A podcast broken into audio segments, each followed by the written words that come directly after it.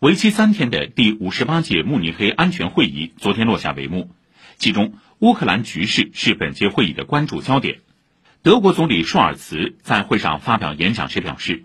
乌克兰局势没有缓和，欧洲有再次发生战争的危险，外交途径仍是解决乌克兰问题的手段。北约秘书长斯托尔滕贝格说，他已致函俄罗斯外长拉夫罗夫，提议进行更多对话，以化解可能发生的冲突。美国副总统哈里斯则称，俄罗斯如果入侵乌克兰，将会遭到前所未有的经济制裁。